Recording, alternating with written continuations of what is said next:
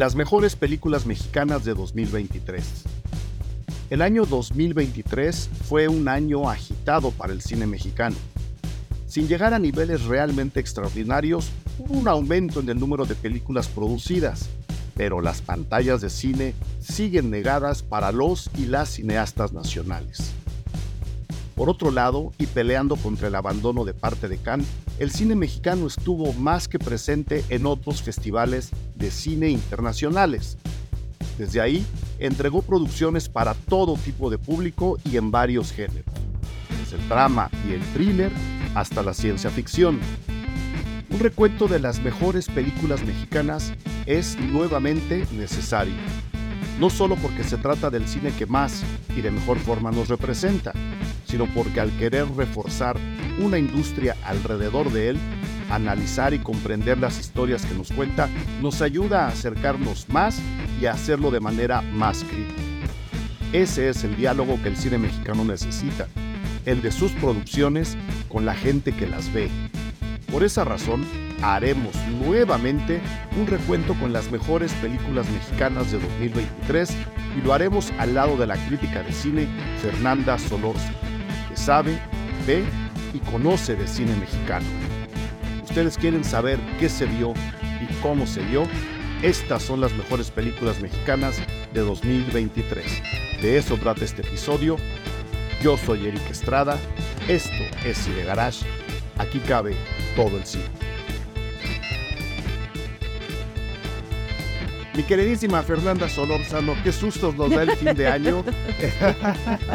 y entre y entre esos sustos, pues bueno, este, están las listas a lo mejor del cine mexicano visto en este, en este 2023. Para la gente que no lo sabe, dime, dime. No, sí, bueno, ya me adelanté y, y, te agradezco la invitación y demás, pero es que nos acaba de tocar el temblor del 12 de diciembre, no sé cuándo se vaya a escuchar. El 12 de ¿eh? diciembre, claro, pero... porque parece que ahora en México va a temblar en, en, en onomásticos, ¿no? así es, pero además para mí mi alarma sísmica fue Eric en dos ocasiones, porque yo lo sentía después de él, porque él vive en otra zona de la ciudad, así que este, yo nada más decía, pero ¿por qué se está moviendo tanto su, su escritorio?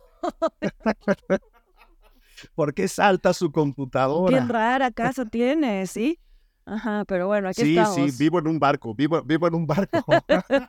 como pero en, bueno. el triángulo de la tristeza, casi nosotros haciendo algo como, así, algo así, algo así. No estamos reunidos para, estamos reunidos para comentar los estrenos favoritos en, en, cuestión de cine mexicano. Fer, te agradezco mucho que cada año vengas, este, que estés aquí eh, amablemente con el público de Cine Garage, que la verdad te estiman mucho, te quieren mucho. Este, eh, y pues para mí es un honor que vengas a platicar. Lo que más relevante nos pareció en cuestión de estrenos mexicanos, sin necesidad de decir cuál es la mejor, sin necesidad de decir esta es mejor que la otra. No nos vamos a restringir en cuestión de, cine de género, documental, todo lo que tú quieras comentar aquí. Yo tengo acá una pequeñita lista. Eh, eh, yo creo que ya hacer cine mexicano y estrenar en México ya es un mérito. Entonces, este, si además de eso nos hacemos a la, a la, nos echamos la tarea de decir, esta fue la mejor película, creo que es un poco injusto en cuestión con el resto de las, de las industrias cinematográficas. Y mi propuesta es entonces esa, Fer. Totalmente, como sabes, a mí nunca me ha gustado hacer listas, ni cuando estaba de moda hacer listas, porque siento que es súper difícil comparar una película con otra y lo puedes apreciar de una, puede no estar en otra, pero sí estar otra cualidad. Y en fin, yo creo que estos recuentos y todos los recuentos para mí siempre han sido más bien como, como, como muestrarios. Siempre falta mucho cine por ver. Nunca hemos visto cine suficiente. Entonces yo, yo realmente el ranking, pues bueno, claro, hay películas que quizá han dejado más huella, que han supuesto innovaciones más grandes, en fin, todo eso, pero pero pues no, no, no, no, no me parece que haya una ciencia objetiva con que, con que, nos pueda servir para calificar. Esto estoy totalmente de acuerdo. Y también con lo que dices, hacer cine en México y estrenarlo ya es como haber ganado la carrera de los... Entonces, eh, pues sí, no, no, no, ese es, ese es otro tema, pero que como decías antes de que se nos moviera el, que el, el mundo influencer se dé a la tarea de decirle a la gente qué ver y no ver, eso a mí se me hace una pésima costumbre. Aquí solo lo vamos a dejar, como lo decía, como una bitácora, como un diario. Y no sé por dónde quieras arrancar, Fer. Eh, yo lo decía antes de que el temblor nos interrumpiera. Creo que a nivel general y tomando en cuenta que faltan muchos estrenos, que se siguen produciendo muchas más películas de las que las pantallas le muestran a la gente, eh, yo creo que en términos generales fue un buen año. No sé si tú lo resumirías de la misma forma. Totalmente. Eh, hice una, una, vamos, una mirada parecida a la que estamos haciendo tú y yo con con Leonardo García Tsao en el, programa que hacemos, en el cuadro iberoamericano. En este caso fue cine iberoamericano y nos sorprendía la cantidad de buen cine que se estrenó siendo nuestras industrias en estos países tan, bueno, en España quizá no, no tanto, ahí la televisión, el financiamiento de la televisión ayuda mucho, pero en, en, Latinoamérica es muy difícil hacer cine y sin embargo, pues un montón de buenas películas. Como dices, no todas han llegado, y nosotros, tú y yo, y quienes trabajamos en esto, a veces tenemos la suerte de ver muchas de ellas en festivales. Y entonces tal vez nos van a oír mencionarlas y no les suenan porque no han llegado a carteleras, al cine o a plataformas, pero yo confío en que sí van a llegar. Muchas de ellas ya, ya lo hicieron, ya se estrenaron. Y si acaso, que espero que también esto sirva como eso, ¿no? Como un anticipo de lo que seguramente va a llegar a, a salas o a plataformas el, el próximo año, ¿no? Claro, un, anticipo y una invitación para que con todo lo difícil que es, porque de nuevo seguimos hablando de desde nuestros privilegios profesionales, procuren ir a festivales mexicanos, ¿no? Eh, la gente de Morelia tienen ahí al alcance al que yo sigo considerando el mejor festival de cine de este país. La gente de la Ciudad de México lo tenemos un poco más fácil, ¿no? Pero por ahí se han movido los festivales. Creo que acercarse a ellos y echarle un ojo sería un gran ejercicio de nuestra parte y terminaría por impulsar la, la, la solución ante esta necesidad de más pantallas para el cine mexicano que tenemos y los que salimos ganando somos absolutamente todos. claro.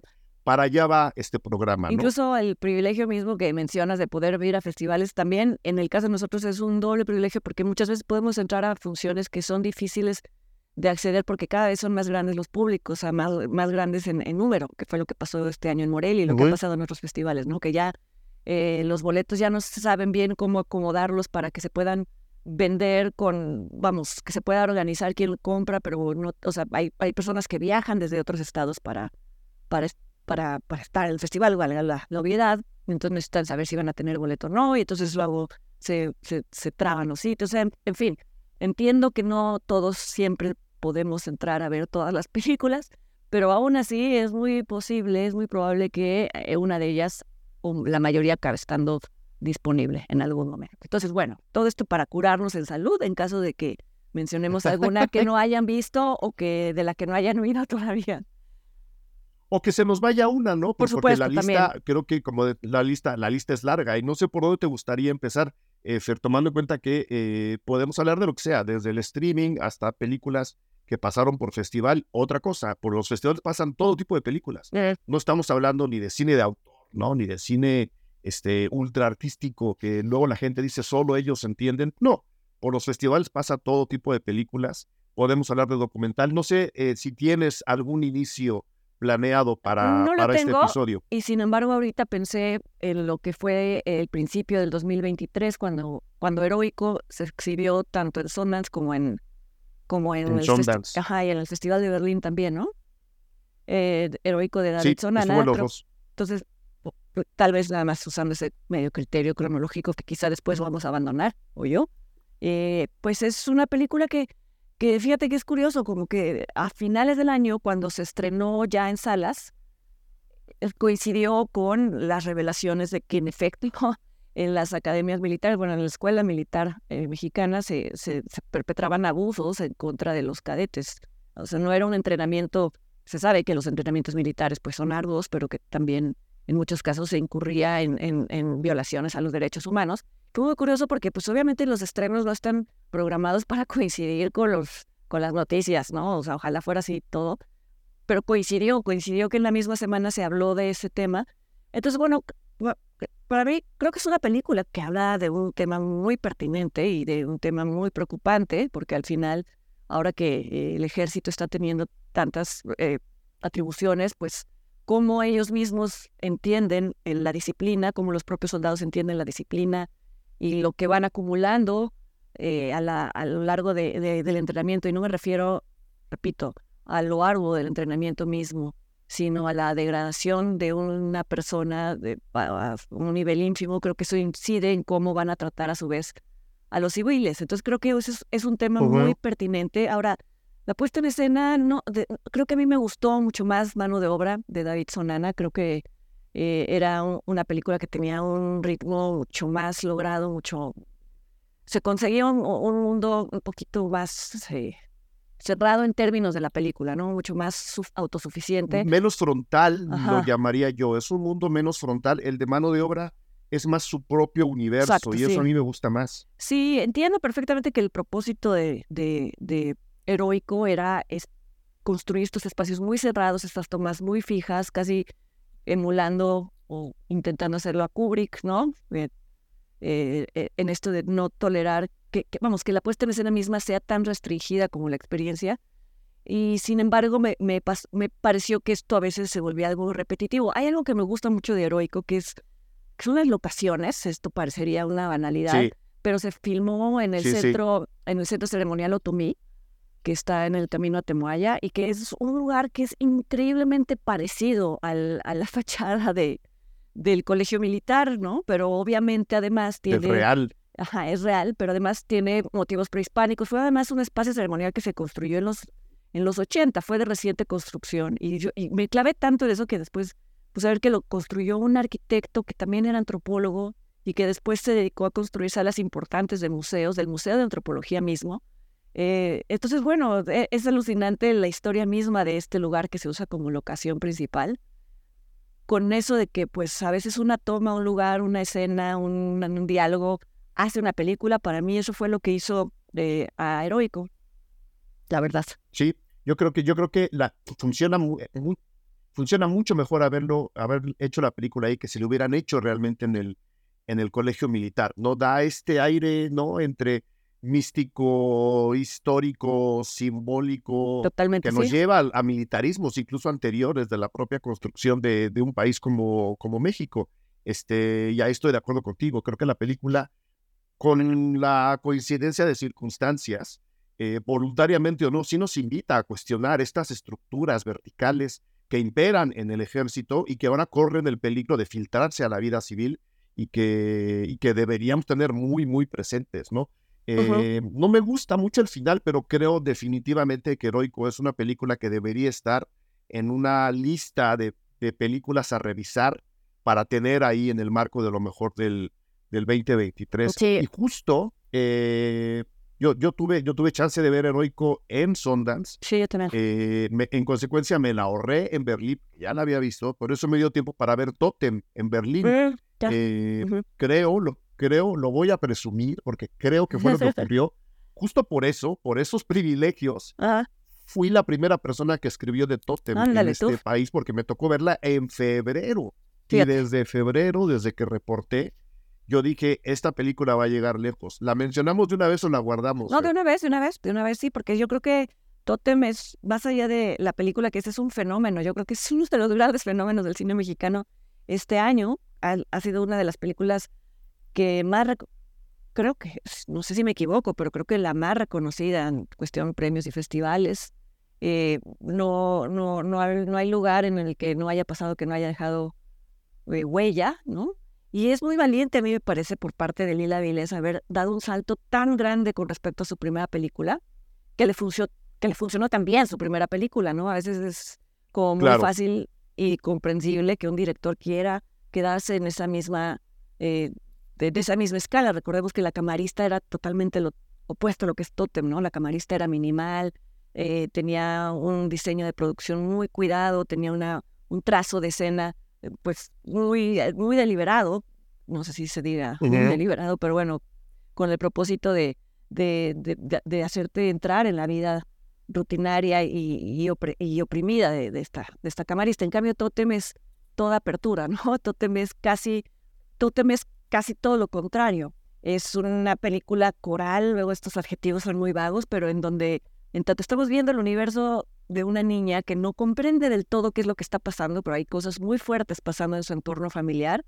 Y no, no se concentra en nada, escucha como la cacofonía de las conversaciones en una fiesta, en una fiesta que es al mismo tiempo la despedida de una persona y la celebración de esa persona. Entonces sí, es una película llena de capas.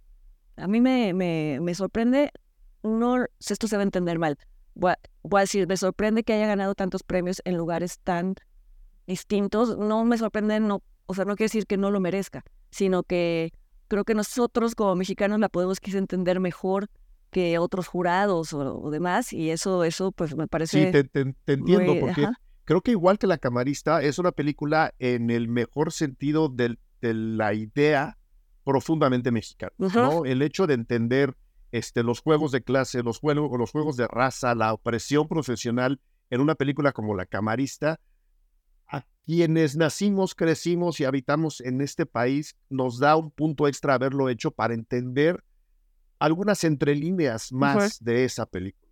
Y con Dote me pasa exactamente lo mismo, ¿no? Estas celebraciones despedidas que son fiestas con llanto, pero que al mismo tiempo buscan sanar antes de que la herida cierre también es, es, un, es un movimiento profundamente mexicano que no es ajeno al resto del mundo, por supuesto, pero que nosotros con esa sensibilidad especial que nos da haber nacido en un país tan extraño y tan barroco como este, sí podemos de repente detectar un par de miradas, ¿no? Entender un par de de, de, de, que el personaje voltea y que no necesariamente tenemos que ver lo que está viendo, como que lo intuimos, esas capas sí se nos quedan a nosotros y efectivamente ver que funciona teniendo esas capas, teniendo ese, ese, ese, ese pulido la película, que funciona en países como Alemania, por ejemplo, que yo creo que fue la función en donde más Kleenex he visto circular en mi vida. Fíjate. Eh, es, sorprendente, ¿no? Es, es realmente de, celebrarse. Sí, eh, por, por, esto mismo que mencionas, ¿no? Por ejemplo, el tema de la cercanía de la, con la muerte de los mexicanos, que que bueno, que se ha convertido en algunos casos en un lugar común, en otros se ha hecho ya algo como exótico, ¿no? De los mexicanos se llevan bien con la... Bueno, bueno. Pero sí es verdad que no, no, hay países en donde realmente hay, hay, es totalmente cerrado el tema de la muerte, no, ya no se diga de los velorios o de los prevelorios, esta fiesta que sucede en, en, Totem es un, es un prevelorio, pero es muy cálido, lo cual también supongo que, eh, pues, no lo sé, me, yo no la vi con público, yo la, yo la vi en un screener porque era para elegirla o no para un festival. Y pues sí, claro, la diferencia es totalmente distinta. Entonces me llama mucho la atención esto que cuentas, que la gente en, Berlín se emocionaba y lloraba. Muchísimo, muchísimo. Fue, fue realmente sorprendente. Este, ¿Cuál seguiría, Fer? ¿Cuál Mira, pues ya por asociación de ideas, sí, está en mi lista sin duda, es Valentina o La Serenidad de Ángeles Cruz por, asociación de ideas en tanto que habla de una muerte también, ¿no? Y esta es la historia de una niña que a la, a la que le cuesta mucho trabajo aceptar la muerte de su padre. Entonces, me, me, parece, para mí sí es una de mis películas mexicanas favoritas del año, eh, por la honestidad y la sensibilidad con la que Ángeles Cruz, que es la directora, logra mostrar eh, esta negativa de una niña de dejar ir la idea de su padre, de su padre al que no vio cuando murió y por no haberlo visto no comprende o no acepta que, que haya muerto. Es muy difícil elegir niños porque si se ven demasiado impostados o demasiado preparados, yo ya a mí me saca, ¿no? Y al contrario, la chiquita que, que, aparece en esta película lo hace también, de verdad, parecería una actriz profesional y, y platicando con Ángeles Cruz en, en Toronto, en donde tuve la suerte de encontrarme, la decía que eh, ni siquiera le contó de qué se estaba tratando la película o de qué era lo que se supone que estaba viendo, sino que le hacía entender las, las emociones por otro lado, como para que también no fuera demasiado fuerte para ella. Y te das cuenta de cómo los niños son a veces mucho más intuitivos, más sabios que los adultos. Yo creo que sí entendía qué es lo que le estaba queriendo decir y se entregó a la película eh, de una manera que a mí me conmovió mucho. A mí me, yo que estoy hecha de madera, me saco lágrimas. ¿eh? yo, bueno, yo, yo, estoy hecho de piedra y también me pareció una película no es lo mío super, tampoco. Súper sensible. Sí.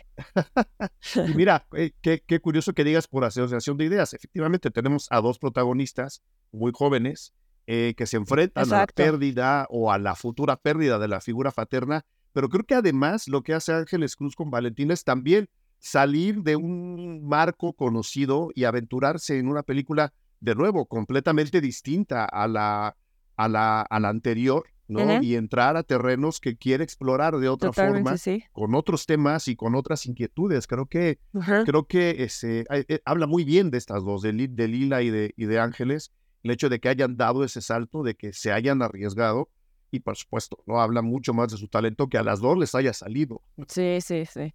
Ahora, si me permite seguir asociando ideas, me voy a aventar de seguido Con, con, con, el eco de Tatiana Hueso, en tanto que también... Que también estuvo en Berlín, fíjate. sí. Exacto. También es una directora que de alguna manera, si ella misma lo dice, rompe con una con algo que venía haciendo. Ella había en sus películas previas hablado de mujeres y hombres desaparecidos o desplazados, situaciones trágicas, y dijo que ya no quería mm, por el momento seguir en ese universo porque estaba resultándole muy pesado, y se va a un registro eh, mucho más ligero y otra vez involucrando a niños. Yo es una de las películas más luminosas que vi en el año. y ella habla de una comunidad, que es el nombre de la película, la comunidad del eco, en donde pues eh, niños, sus papás, sus abuelos se dedican a las tareas diarias de agricultura, los niños van a la escuela, etcétera, en condiciones precarias. No quisiéramos ver a niños tan jóvenes, tan, tan chiquitos, enfrentados a tareas tan pesadas, en fin, todo lo que ya sabemos del campo mexicano. Pero la forma en que estos. Me, me voló la cabeza la forma en que estos niños ven el mundo, lo entienden, lo procesan, hay unas escenas en la escuela, eh, una escuela increíble, porque además te das cuenta de que ellos realmente están absorbiendo el conocimiento, luego lo repiten haciéndola de maestros o de maestras con sus muñequitos. Eh, en fin, eh, me pareció dentro del, dentro del horror, que es las condiciones en las que estamos viviendo en muchas áreas y en muchos sentidos en el México contemporáneo, me pareció algo lleno de, algo lleno de luz. No sé a ti qué te pareció, Eric. ahí, ahí, estoy completamente, completamente de acuerdo, ¿no? Salir de nuevo de, del registro conocido por, por, por cercanía con tu proyecto anterior y, pues como dices, eh, la necesidad de inyectar un poco de luz a tu propio trabajo, ¿no? Creo que eso habla también de la, de la honestidad de quien está haciendo la película. Decir, a ver, sí, creo que está bien explorar temas, por muy oscuros que sean, que son temas, especialmente si te dedicas al, a la no ficción, pues, hay que platicarlos, están vivos, los tenemos pendientes, de alguna forma tenemos que digerirlos, pero eso no evita o no te debería evitar la oportunidad de inyectarle un poco de luz a tu, a tu propia percepción de la realidad a través del cine. Y creo que ese ejercicio, ese ejercicio sale muy bien y definitivamente, ¿no? Para la gente que diga, no, los documentales siempre hablan de lo mismo, pues se puede hablar de lo mismo sin necesidad de entrar al, al tema por la misma puerta y creo que el eco es la mejor, la mejor, eh, el mejor ejemplo, ¿no? Y además sabes que me gustó mucho que tampoco es que disfrace eh, zonas muy oscuras. Hay una, hay una secuencia en donde ah, está una niña y su hermanito con su papá y entonces eh, el hermanito ya terminó de comer y está a punto de llevarse el plato a la cocina para lavarlo y el papá le dice no no déjalo y, y dice el niño ¿por qué? dice porque eso lo hacen las mujeres y la niña está ahí escuchando y se ve que algo como que, en fin, todos en el todos en la sala, ¿no? Para eso sirven las mujeres o algo así, dice el papá, ¿no? Se ve que todos en la sala nos crispamos y demás, pero Tatiana, vamos, no solo dejó correr la escena, porque era lo pertinente y lo real, sino que la dejó en el documental, ¿no? Vamos, y quizá un director tramposo hubiera dicho, no, esto ya está medio ensuciando, ¿no? Esto que había estado todo, todo tan bonito y demás. Y ya ello, esto luego se lo dijo ella a, otro crítico, ¿no? Le dijo, me enojé muchísimo cuando estaba oyendo eso, pero claro, no es, no es la labor del documentalista intervenir ni corregir, es documentar. Claro. Pero me pareció un momento muy valioso de ese, de ese retrato, porque es lo que lo vuelve verosímil, ¿no? Y, es, y, habla de la honestidad de la propia Tatiana, ¿no? De Totalmente. el documental, el documental salió así. No puedo meter las manos más allá. Es lo, quienes están hablando son ellos, no, no yo necesariamente en esa en esa escena. ¿Hay algún otro documental en tu lista? Mira, este, eh, estoy pensando inevitablemente ahorita que hablábamos de los directores que a veces se salen y regresan a sus temas. En, Everardo González, que eh, es un director que también después de llevar una racha de hacer documentales muy fuertes, ¿no? El último de esa racha siendo La Libertad del Diablo, después hizo Yermo, que era el de los paisajes y desiertos alrededor del mundo. Él mismo lo dijo también como los nómadas para, para darse un respiro y ahora volvió con una jauría llamada Ernesto a pues yo diría a sus temas, ¿no? que son la violencia en México, pero no nada más eso, sino cómo los que normalmente eh, nos sentimos cómodos acusando como los perpetradores, pues también son víctimas a la vez, ¿no? De muchas cosas, ¿no? De, de que en un sistema social como en el que viven no van a tener nunca ni la décima parte de lo que pueden tener al segundo día de ser sicarios, de unirse a un grupo de sicarios, de cómo hay un glamour inventado, creado, que ellos mismos cuentan que los seduce totalmente y cómo ellos mismos se van dando cuenta de que no van a poder salir de eso. Hay un momento en el que uno de los, ahorita hablamos de la forma del documental, porque eso es lo que es quizá un poco divisivo, ¿no?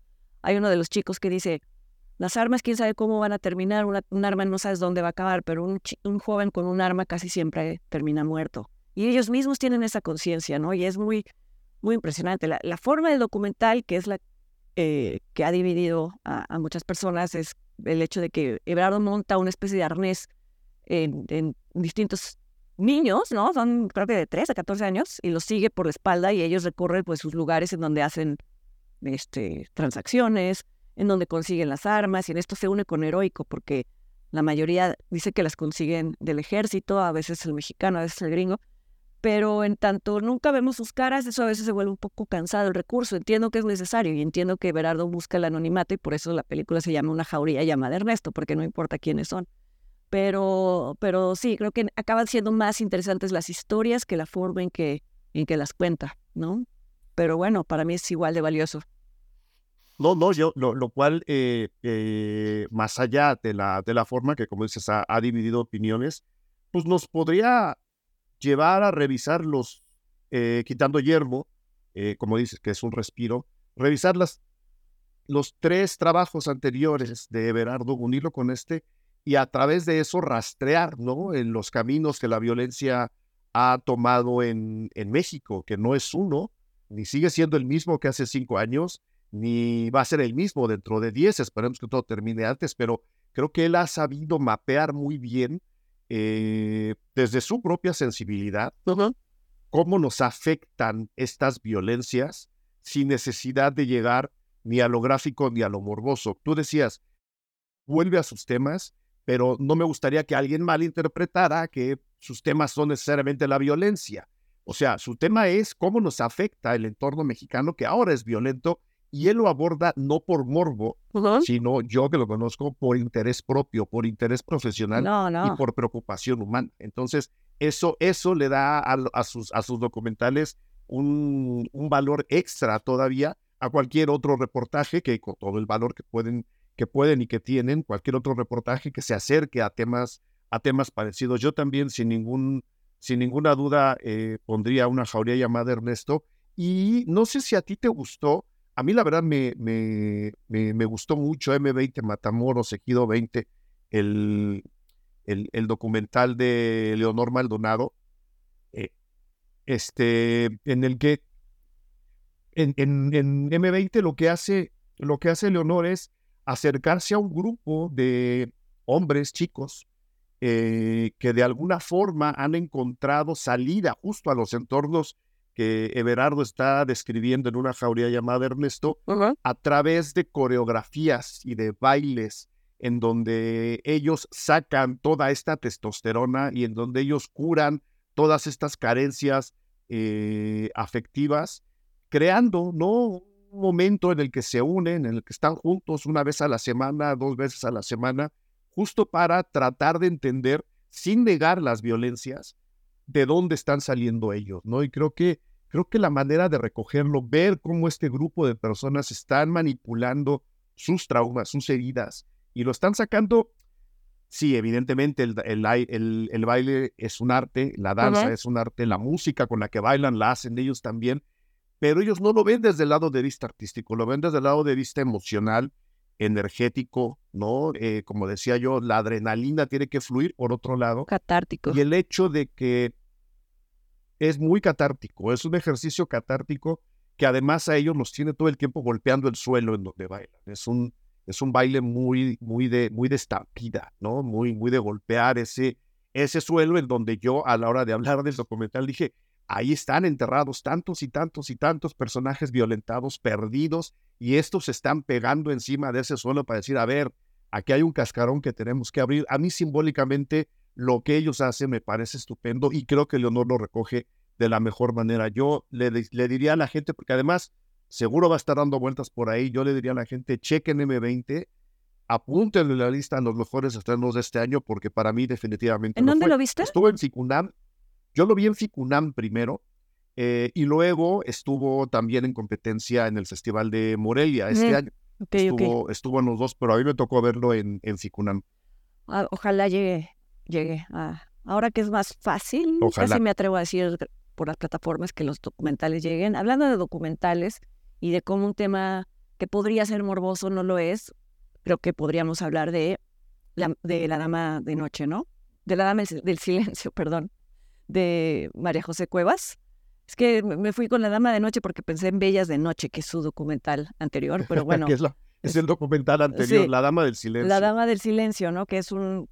La historia recrea, bueno, varias. Sí, retomar la historia de una asesina serial que fue muy buscada en México, que fue la, la Mataviejitas, y tardaron mucho en dar con ella.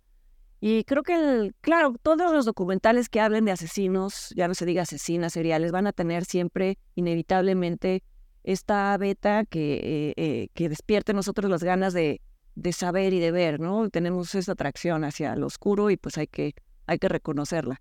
Pero creo que eh, María José intenta deliberadamente alejar de eso, que este no sea el foco del documental, y habla, por ejemplo, de los daños colaterales, bueno, que más daños colaterales que las víctimas mismas, pero además hubo personas que fueron culpadas cuando todavía no, no se daba con la identidad de la verdadera asesina y que siguen en la cárcel, porque las eh, mujeres que dijeron es ella, para, ya sabes, la clásica, vamos a cerrar el caso, y siguieron en la cárcel y hasta la fecha, pues se estaban medio moviendo un poquito ya eh, eh, las aguas para que saliera una de ellas, Vamos, había robado en su momento, pero no tenía nada que ver con los homicidios, ni mucho menos, y se olvidaron de ella. Entonces, bueno, tiene esta parte de, de ver a quienes se quedaron con ese estigma y que perdieron la libertad. Y tiene mucho humor negro, y es un humor negro que no tiene que ver con las víctimas mismas, sino con cómo la fiscalía y los ministerios aquí en México investigan las cosas, ¿no? Hay unas escenas en donde eh, le, le, piden a, a Juana, no, no, recuerdo su apellido, pero bueno, a la, a la mujer que eran viejitas que recree cómo usaba las medias, y, pero la, los mismos empleados del ministerio tienen que hacerla de como de maniquís para que Sí. Como, entonces, eso, las caras de terror de ellos. Como los domis, los domis del asesinato. Sí, sí, sí. Pero, pero, les ves claramente el gesto de pensar qué, qué tal que se vuelve, que, que, finalmente era una mujer que sin duda pues tenía problemas psicológicos, ¿no? ¿Qué tal que se le vuelve a, porque era corpulenta, ¿qué tal que en ese momento vuelve a... Sí, no, creo que, que se le bota la canica ahí a media recreación y se nos echa un perito, ¿no? sí. Y el hecho de que ella decía que ella era luchadora y eso era una, o sea, no era verdad, ¿no? Todas estas cosas que son Sí, sí, sí, sí, a mí, a mí, a mí me gusta justo eso, es justo ese, ese toque surreal, ¿no? Entre de lo que se está diciendo, no sé si es verdad, luego ves que es más mentira que verdad. Y luego te das cuenta que probablemente la dosis de verdad también, también tiene que ver. Me gusta mucho cómo manejaron el, al personaje.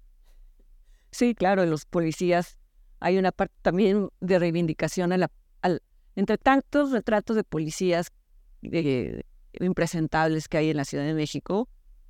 Este, creo que aquí ella reivindica a los dos que se dieron a la tarea de, de de, capturarla, ¿no? De, arrestarla, que son dos hombres que, bueno, eh, muy conmovedor, es muy conmovedora su historia, muy orgullosos de haber hecho lo que hicieron y también a veces hace falta de, reconocimiento de cuando las autoridades la, lo hacen bien. Hola, ¿qué tal? Yo soy Eric Estrada, director editorial de Cine Garage. Vengo a invitarles a que se sumen al proyecto Cine Garage a través de nuestro perfil Patreon en www.patreon.com diagonal Cine Garage. Ustedes con esa suscripción mensual, con ese pago único, eh, 3 dólares o de un dólar al mes, tienen acceso a una gran cantidad de contenido que generamos solo para ustedes y por supuesto a todo al que seguimos generando día con día, en donde se incluyen críticas a todos los estrenos, tanto en cine como en streaming, series de televisión, entrevistas, coberturas a festivales de cine nacionales e internacionales para que estén al tanto de lo que va a llegar tarde o temprano a nuestras carteleras y sobre todo ustedes se convierten en el soporte fundamental para que este podcast se siga produciendo y siga estando en uno de los más escuchados en México en cuestión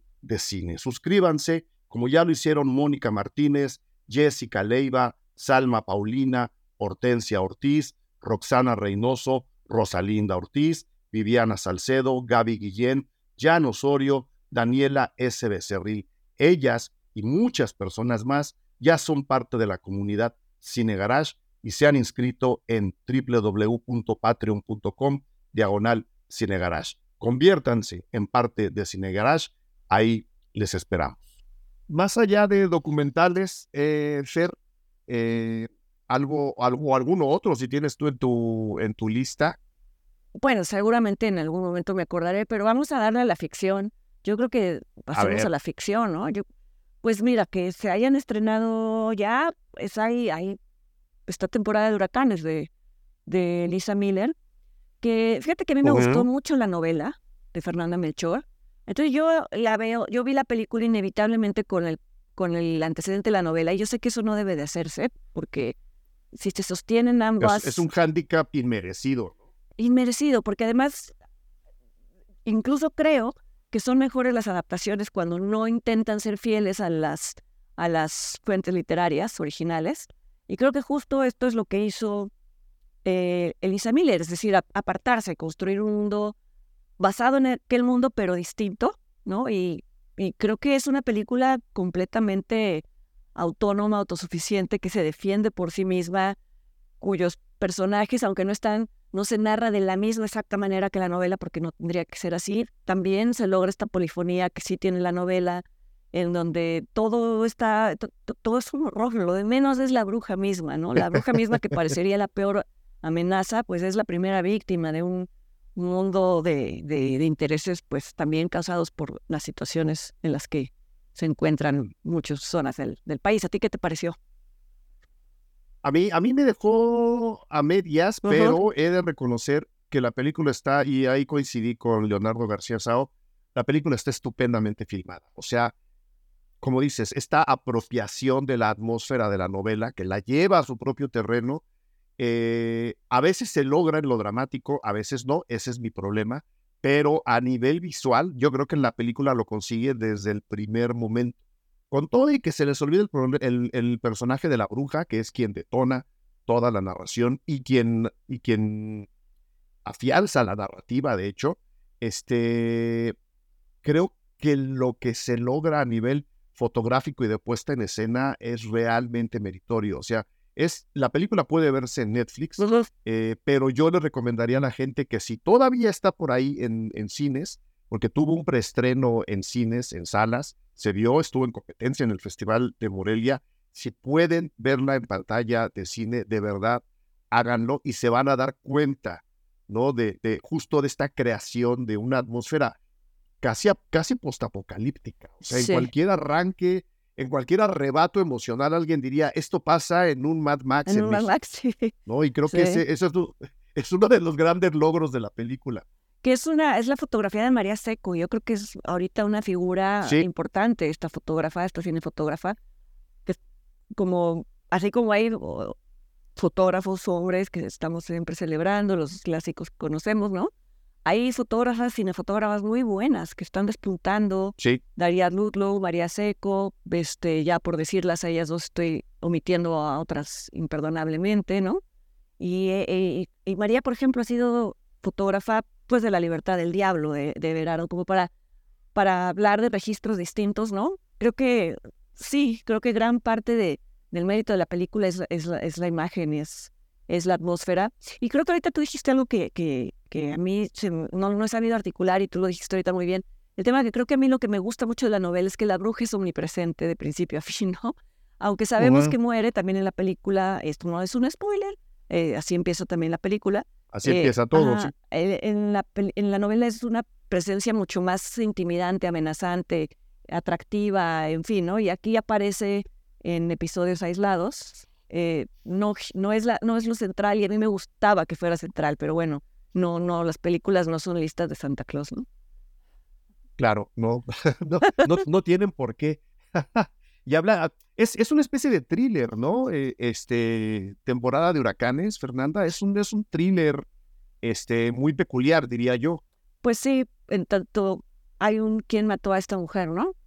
Y poco, y ahí, y ahí... Lo, lo, digo, lo digo no, no para convencerte, sino porque en esta, en esta liga de ideas que estamos haciendo, te quiero preguntar, hablando ahora sí de un thriller mucho más claro en, cuestión de forma eh, y de contenido, incluso, no sé qué te pareció desaparecer por completo de Luis Javier Ay, a mí me gusta muchísimo, fíjate. A mí me gusta mucho. Compitió en el Festival de Morelia y yo platicando por ahí, este, la gente tiene eh, la enorme amabilidad de preguntarme siempre, ¿quién crees que va a ganar? ¿no? Entonces, durante el festival, mucha gente me detiene, colegas o gente que hace cine, eh, pero particularmente la gente que va al festival. Sí, sí, Oye, ¿tú quién va a ganar la, quién va a ganar el festival? Y yo les decía, pues mira, ahí te va mi respuesta. Va a ganar Totem, pero mi gallo es desaparecer por completo. Sí, sí, no estoy diciendo que Totem no me guste, ¿no? Pero hay que leer a los jurados, hay que ver cómo está el asunto. Y yo le decía a mucha gente, vean desaparecer por completo. Y a los dos días que la veían me decían, sí está bien buena. Era como el, ¿sabes? Era, era como el diamante escondido de, de, de todo mundo en el festival, la película de Luis Javier. Yo durante el festival siempre me siento un poco conflictuada porque estoy en el comité de selección de las películas de Morelia, entonces siento que es como que, que no es ético durante el festival decir que, que ¿no?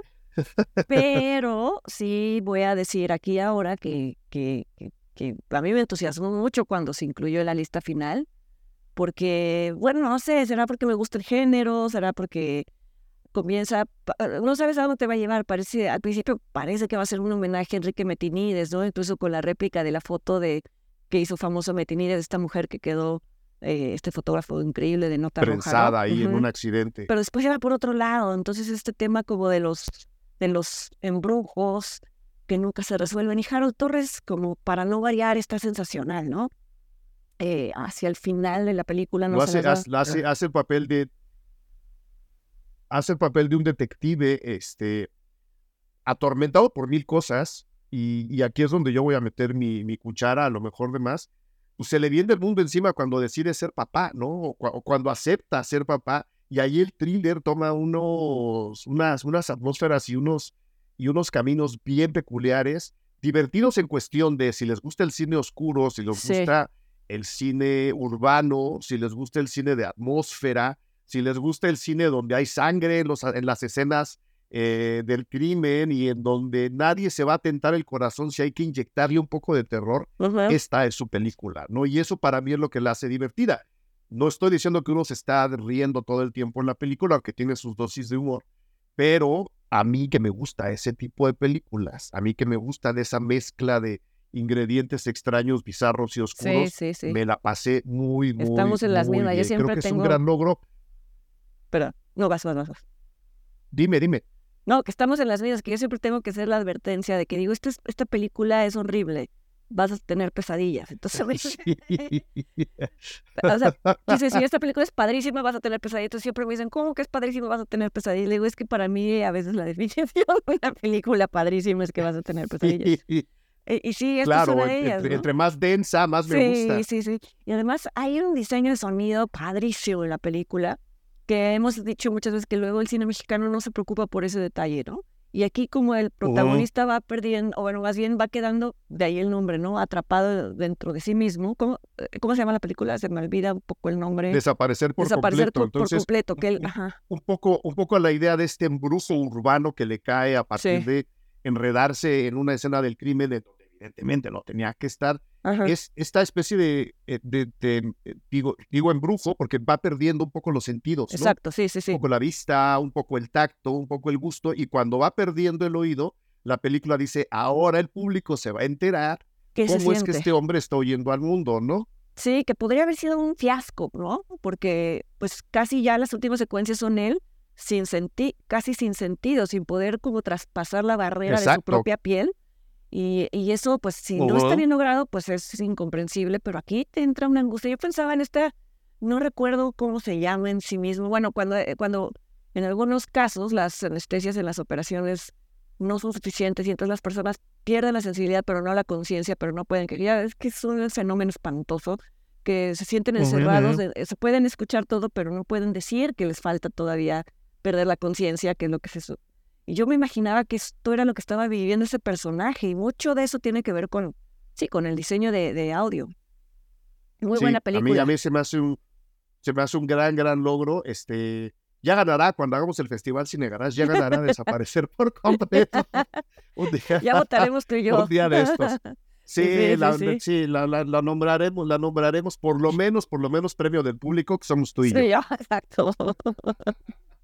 Oye, Fer, quieres comentar la película mexicana más taquillera del año, aquella por la que nos han castigado? ¿Entraría, en, una, ¿entraría en una lista a lo mejor del año radical? Pues yo creo que sí. Fíjate que el otro día participé en un podcast, creo que tú también, en donde me preguntaron, uno de Gato Pardo, en donde me preguntaron cuál había oh, sido mi sorpresa del año o, qué película me había sorprendido. Y ni siquiera estábamos hablando de cine mexicano, o sea, que podía haber dicho este, zona de interés o cualquier...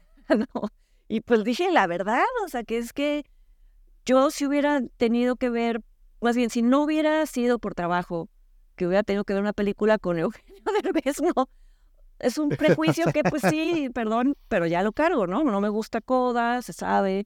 Generalmente no me gustan sus comedias por muchas cosas que no quiere, no tiene nada que ver con su calidad como comediante ni con nada. Sí, no, no, no, no, Pero me sorprendió muchísimo Radical, creo que es de la que estamos hablando, ¿no? Que eh, es director Christopher Sala, Saya, en donde que habla de un maestro rural que ah, está basado en una historia real, que llega a una escuela que está en los últimos lugares, a propósito que ahora se ha discutido tanto la prueba PISA, ¿no?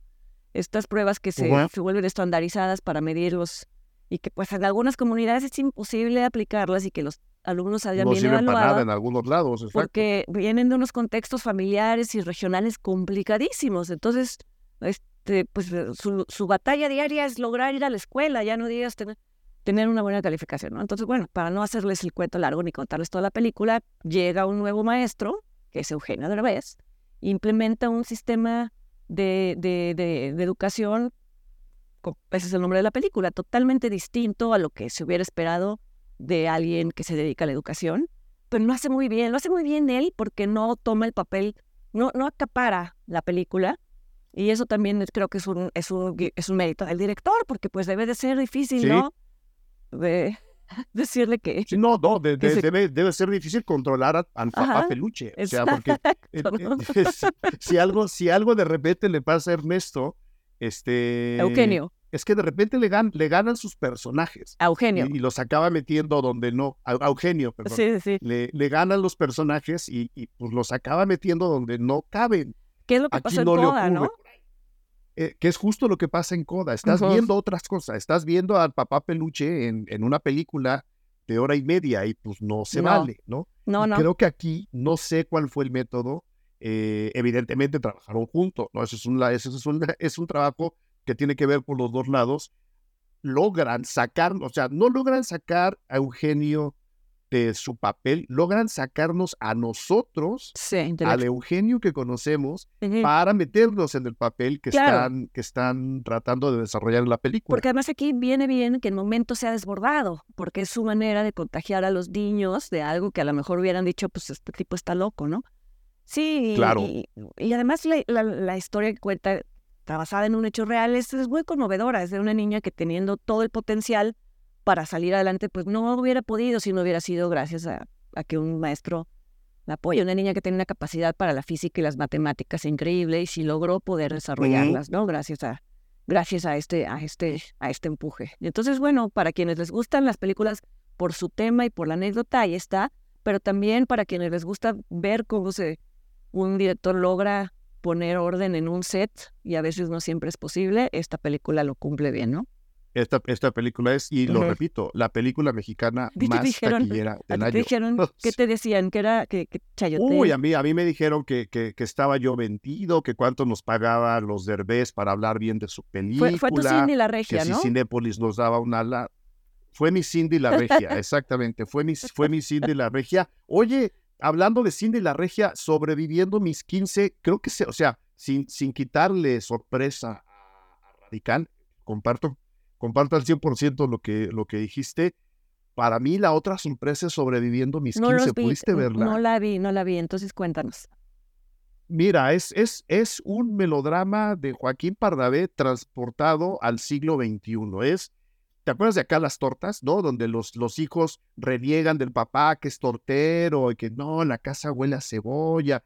Aquí está muy matizado porque sí, acá las tortas es una película evidentemente clasista, eh, pecados de la época de oro del cine mexicano, transportan muy bien esta división de clases y esta diferencia social eh, en el actuar, en el ser, en, los, en las costumbres entre la clase media y la clase, y la clase alta, y arman un drama adolescente, no, una comedia adolescente bastante centrada. Tiene por ah. ahí sus, tiene por ahí sus cosas, ¿no? Tiene por ahí sus cosas que de nuevo son herencia del propio clasismo del cine, en general del cine mexicano, que luego no se dan cuenta y acaban reproduciéndolas. No, son, totalmente. Son errores que yo incluso consideraría involuntarios, ¿no?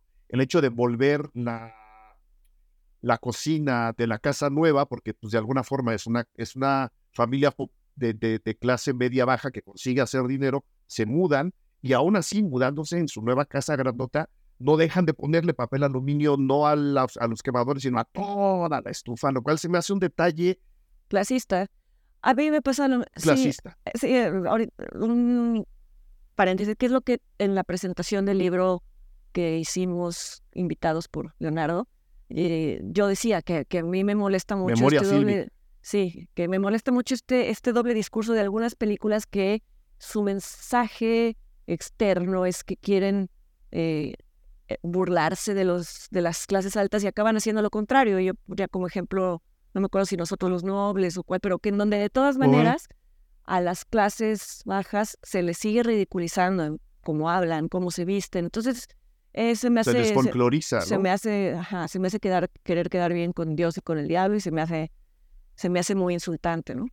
Pero sí. Esta película tiene eso, tiene esos pecados por ahí, no, no todo el tiempo. Pero creo que, pero creo que el ejercicio de reflexión sobre el personaje central, que es una chica que está cumpliendo 15 años y que está dividida entre la presión de la tradición familiar, la presión de la nueva escuela, que evidentemente no es donde ella había estudiado toda su vida, la reafirmación de la identidad justo a esa edad. Creo que por ahí lo hicieron muy, muy, muy bien, especialmente porque se centran en una celebración tan reprobable, pero tan difícil de quitar del folclore urbano mexicano como los 15 años. Claro. Eh, también le fue muy bien en taquilla, no me sorprende. Y yo, la verdad, si vamos a meter sorpresas y ya metimos a Radical, yo por el otro ah, lado pondría sobreviviendo mis 15. Si no me lo dices, no hubiera ido, porque también encargo, te digo, con mis prejuicios. Y no tanto porque decía, nunca iría, sino porque luego es, tú lo sabrás, tanto que ver tan poco tiempo, que uno dice, bueno, esto quizá ya lo vi, pero qué bueno que, lo, que, lo, mencionas. Cuesta, cuesta trabajo. Y bueno, hay una película por ahí en Netflix que también se estrenó en el Festival de Morelia, que es muy interesante, que es no le voy a pedir a nadie que me crea, de Fernando Frías de la Parra, que también es alguien que se salió ¿no? de su zona de confort después de haber hecho Ya no estoy aquí, que también fue súper multipremiada y demás. Y esta película nueva, eh, que está basada en la novela homónima, creo que no necesariamente es, no, es perfecta, pero no importa, en mi opinión. Creo que es un thriller, creo que hay como que el, el, thriller no fluye también como thriller, pero lo importante es lo que pasa en medio. Las viñetas de un joven que se ve obligado a viajar a Barcelona porque lo están persiguiendo, bueno, ya se enterarán. Y entonces, por esa misma necesidad de esconderse, pues se inscribe, no sé, en una escuela en donde están, eh, en donde una maestría sobre estudios de género, está rodeado de chicas feministas que tienen discursos muy sofisticados y este chavito que me parece de las mejores interpretaciones de Dashiell Yazbek, eh, no, no, puede decir, o sea, no, no, tiene idea de nada de esto y dice cosas totalmente inapropiadas. A él le gusta el humor de Jorge Ibargüengoitia, que pues bueno, no necesariamente es, es un humor feminista y demás. Es, lo más progresista del mundo. o sea, nosotros grandes escritores y lo leemos con mucho placer, ¿no? Entonces, bueno, creo que hace unas anotaciones muy divertidas, muy pertinente, esa es una observación del mundo estudiantil internacional que llega a veces a estas universidades en donde cada quien al mismo tiempo es muy chauvinista, pero quieren dárselas de, de cosmopolitas y en fin, ¿no? A mí me divirtió mucho y yo la recomendaría. A mí me divirtió mucho, eh, me gusta mucho este, este acercamiento al humor ibargüengoitia, no solo por citarlo de repente, sino porque creo que mucho del humor con el que juega está ahí, ¿no? Claro, de los mexicanos este que viajan ácido, fuera, ¿no? Ácido, exacto, exacto. Eh, y porque, regresando al tema de Neco y de una jauría, creo que también es un ejemplo de cómo se puede seguir hablando de las violencias en México sin necesidad de mostrarlas. Exacto, porque sí, sí, toda la problemática del personaje surge a partir de las violencias cotidianas de muchas partes del, del país en, en, estos momentos. Y creo que Fernando consigue comunicar eso sin necesidad de ser obvio, sin necesidad de ser gráfico y sin matizar tampoco que estas violencias están llegando o ya llegaron demasiado lejos, ¿no? Entonces eso eso a mí también me llamó mucho la atención y yo definitivamente la pondría en una lista de lo mejor del año. No sé si tengas otra. Yo, yo creo que a mí ahí ya se me acaba la lista.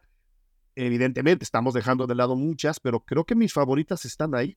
Pues mira, ¿qué te parece si cerramos con una que no es una producción mexicana o sí es, es la coproducción y que seguramente también va a ser divisiva o no tanto? Y esa es la sorpresa, que es Memoria de Michel Franco, ¿no? ¿Ya la viste? Memoria de Michel eh, Franco. Es una película que, curiosamente, es una película que le ha gustado a todos los que gustan de odiar a Michel Franco. y, o sea, o sea que me, o sea que me va a gustar. Posiblemente, Eric, posiblemente. Ya me dirás. no te la voy a spoilear, porque, pero, creo que hay una, hay una, hay una, tiene jiribilla esto que te voy a decir. O sea, es una película que aparenta ser una película de reconciliación y con un, un final feliz, que no es algo característico de, de, de Michel Franco, pero pero, pero ese final feliz es capcioso, porque lo puedes tomar literal como lo que es una historia de amor que se concreta, pero si le buscas y si te das cuenta de las pistas que va sembrando Michel Franco antes, si te imaginas cuál sería la secuela de esa película, pues vas, yo creo que sería una cosa muy inquietante. Entonces, bueno, se podrá ver seguramente pronto, porque yo creo que ha sido muy bueno, se exhibió en, en, Venecia, ¿no? Concurso en Venecia, después... Es que he estado en todos lados. En Toronto. digo, yo no voy a Venecia, pero a mí, a mí se me cruzó en varios festivales. Segurísimo este va a llegar, vamos, es coproducción mexicana. Sí, sí, eh, y, la veré, porque he visto todo lo de Michel Franco. A mí, honestamente, su cine no me gusta, pero he visto todo. En consecuencia, tengo que seguir viendo todo lo que haga, ¿no? Para, para, para, que te siga no gustando. Eh, en, en, qué momento se, se, establece el diálogo, pero la, la apuntamos sin ningún problema. Este, y pues ahí la dejaríamos, Fer, si te parece, a menos que tengas alguna otra sugerencia estilo sobreviviendo a mis 15. No, la verdad no, no, no, no. Eh, digo, seguramente no, hablamos de muchas. Esa no te la esperabas, ¿eh? No me la esperaba, Eric. No la esperaba, pero bueno, de verdad que la voy a ver, porque sí tengo ganas de ver algo que ya no ven, caiga siempre en el tema de, de lo de siempre. Entonces la voy a ver.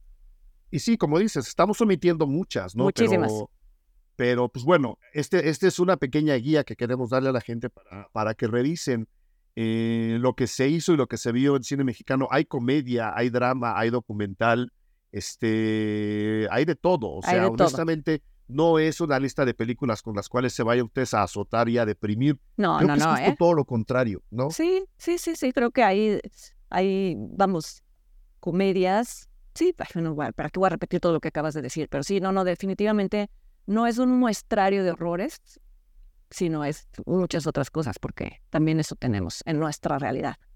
Y ojo, a pesar de que hay una película de Eugenio Derbez, no hay ni una comedia romántica, ¿no? Que ese es el otro, la otra salida de la gente que no ve cine mexicano, es que eso no hay comedias románticas, aquí no hay ninguna.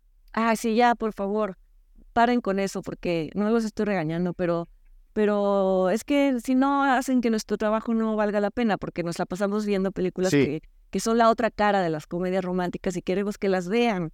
Entonces, denos chance de convencerlos de que, de que también hay otro cine. Aquí está la lista. Fer, ¿dónde te puede ver la gente? Eh, ¿Dónde te pueden seguir? Pues, si es eh, que sigues activa en redes. Sí, en redes estoy en Twitter, poco, pero estoy. Este, cada viernes colaboro con Denise Merker en Atando Cabos. De, cada mes tengo un programa con Leonardo García Chao, que se encuadre iberoamericano. Esporádicamente sigo colaborando en Letras Libres, posible que en el 2024 regrese sin aparte y ya les platicaré. Y pues en donde en algunos podcasts que me han invitado me han hecho el honor, como tú, Eric, en estos, en estos días, ahí estaré subiendo las ligas, pero este siempre será el consentido. Muy bien. Muchísimas gracias. Gracias a ti. Tú también eres nuestra consentida. Por aquí nos vemos. Totalmente recíproco. Un abrazo y pásatela súper bien en estas fiestas. Ya sin temblores, esperemos. Ya que no tiemble, ya, pura, solo, solo de aquí a la rosca de Reyes, de aquí a la rosca de Reyes. que si nos variamos sea porque lo decidimos, ¿no? Ya. Hombre, sí, por el ponche, no, no por, no por, no por la Tonancy Guadalupe. Exacto. Un abrazo a todos. Bye. Gracias por escuchar Cine Garage. Si nos escuchas en Apple Podcast, regálanos una reseña para que más gente descubra este podcast. Suscríbete a Cine Garage siguiéndonos donde sea que escuches este programa para enterarte de nuestros próximos episodios. Cine Garage es parte de Sonoro. Ingresa a sonoromedia.com para escuchar más de los podcasts que aquí se producen.